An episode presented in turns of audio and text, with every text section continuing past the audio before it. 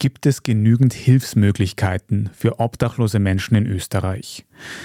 Ich bin Tobias Holub vom Standard und das ist eine der Fragen, die sich für uns durch die Morde an Obdachlosen in den letzten Monaten aufgedrängt haben. Wir haben dazu am 7. September eine Thema des Tages Folge gemacht und in der Caritas Hilfseinrichtung Gruft mit der Sozialarbeiterin Sabine Hanauer gesprochen. Im folgenden, bisher noch nicht veröffentlichten Ausschnitt gibt sie mir eine ausführliche Führung durch die Gruft. Also wir sind jetzt da im Tageszentrum der Gruft. Vielleicht können Sie einfach aber so beschreiben, was es da alles gibt, wo wir sind, was wir sehen. Ja, unser Tageszentrum macht jeden Tag um halb acht in der Früh auf. Wir starten unseren Tag sozusagen mit unserer Frühstücksausgabe herunten im Aufenthaltsbereich und in der Küche. Die Menschen können sich dann tagsüber bei uns aufhalten, können Brettspiele spielen, es gibt Schachturniere, es gibt so ein bisschen Aktivierungsangebote. Wir haben dreimal in der Woche auch unsere Kleiderausgabe, wo Menschen sich ausstatten können mit allem, was notwendig ist für sie. In der Gruft haben wir auch Waschmöglichkeiten, also wir haben Duschen, wir haben Waschmaschinen und Trockner, wo die Menschen ihre Sachen waschen können. Und wir haben Spins, wo die Leute ihre Sachen unterbringen können. Man kennt das ja, dass obdachlose Personen oft also ihr ganzes Hab und Gut eben mit sich herumschleppen. Und damit das nicht notwendig ist, haben wir eben die Spins, wo die Leute ihre Sachen einsperren können. Ich glaube, wir sind gerade eh schon am Essensraum vorbeigegangen. Gibt es jeden Tag das Gleiche zum Essen? Gibt es da so eine Art Essensplan? Wie ist das geregelt? Wir versuchen schon abwechslungsreich zu kochen für unsere Klienten und Klientinnen. Bei uns gibt es die Möglichkeit auch für obdachlose Personen zu kochen. Also es gibt Kochen für die Gruft, wo Firmen oder Freundeskreise oder so eben Essen einkaufen und dann für die Menschen kochen können. Das ist sehr beliebt. Da kommen die meisten Menschen dann zur Essensausgabe. Grundsätzlich kann man sagen, dass so 150 Menschen am Tag pro Essensausgabe bei uns sind. Und wie viele Mahlzeiten gibt es? Vielleicht haben Sie es schon gesagt, nicht, dass ich es überhört habe. Wir haben drei Mahlzeiten, Frühstück, Mittag und Abendessen. Das ist eine gratis Essensausgabe. Ja. Ist klar. Ich glaube, wir sind jetzt dann beim Beratungszimmer vorbeigegangen. Ja, genau. Wir haben in der Gruft von Montag bis Freitag auch Beratung durch Sozialarbeit. Das ist insofern wichtig, weil die Menschen bei uns zum Beispiel eine Postadresse eröffnen können, und so auch ihre Ansprüche geltend machen können, aber auch Perspektiven entwickeln können, Unterstützung bekommen, ihre Wünsche, ihre Anliegen zu verfolgen. Und es ist jetzt Mittwoch am Abend und es ist ziemlich viel los, was ich so gesehen habe. Also wirklich Leute, die rein und raus gehen die ganze Zeit. Der Essenssaal ist ziemlich gut gefüllt. Ist das immer so, dass so viel los ist? Um diese Uhrzeit schon, ja. Die Menschen kommen jetzt vorbei. Es startet in einer halben Stunde unsere Essensausgabe.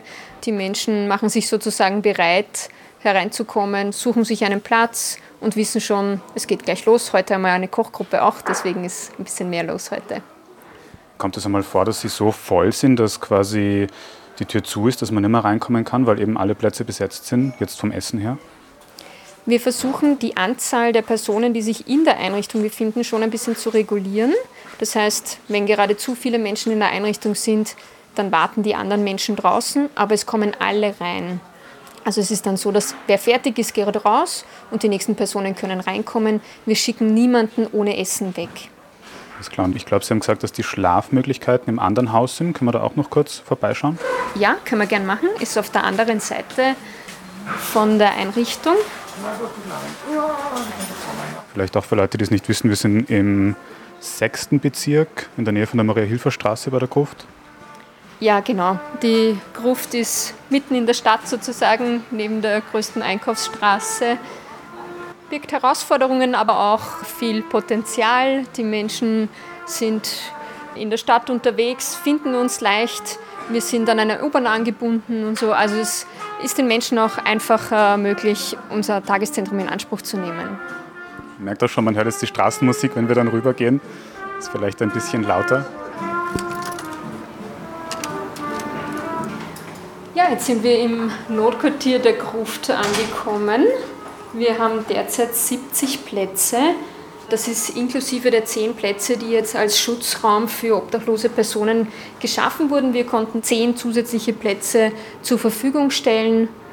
Das Notquartier der Gruft ist offen von 21 Uhr bis 7.30 Uhr. Und die Menschen können entweder ein Bett reservieren oder auch in der Nacht noch vorbeikommen und fragen, ob noch etwas frei ist. Das Notquartier ist jeden Tag ausgelastet. Wir sind jede Nacht voll. Also es wird angenommen, die Menschen möchten, dass die Menschen möchten in einem Bett schlafen, um zur Ruhe zu kommen, um sich ja, zu erholen von ihrem Alltag. Und jetzt um die Uhrzeit ist wahrscheinlich niemand da. Am späten Nachmittag können wir vielleicht kurz reinschauen, ohne dass wir die Privatsphäre da zu viel stören.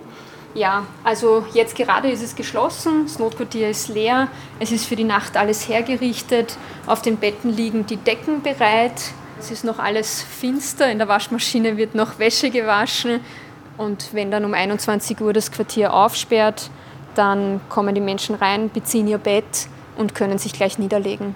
Können Sie vielleicht ein bisschen beschreiben, wie es da ausschaut? Also der Name Gruft kommt wahrscheinlich daher, dass wir da unter der Kirche sind. Eben, es schaut ein bisschen aus wie ein Gewölbe und da sind diese Stockbetten dann. Ja, genau. Die Gruft ist entstanden vor über 30 Jahren tatsächlich in einer Gruft unter der Kirche, unter der Marilferkirche.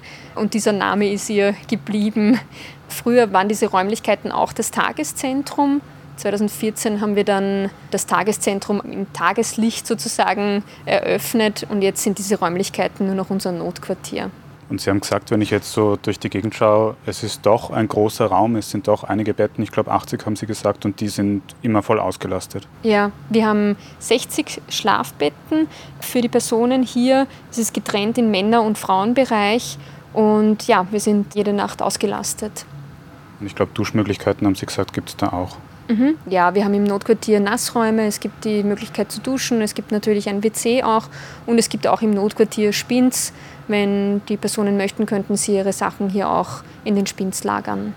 Und Sie hätten, verstehe ich das richtig, Bedarf. Also wenn es die Möglichkeit für mehr Betten geben würde, dann wäre das auch etwas Sinnvolles aus Ihrer Sicht. Auf jeden Fall, ja. Also wenn es das Angebot gäbe, dann gäbe es ganz sicher auch die Nachfrage danach.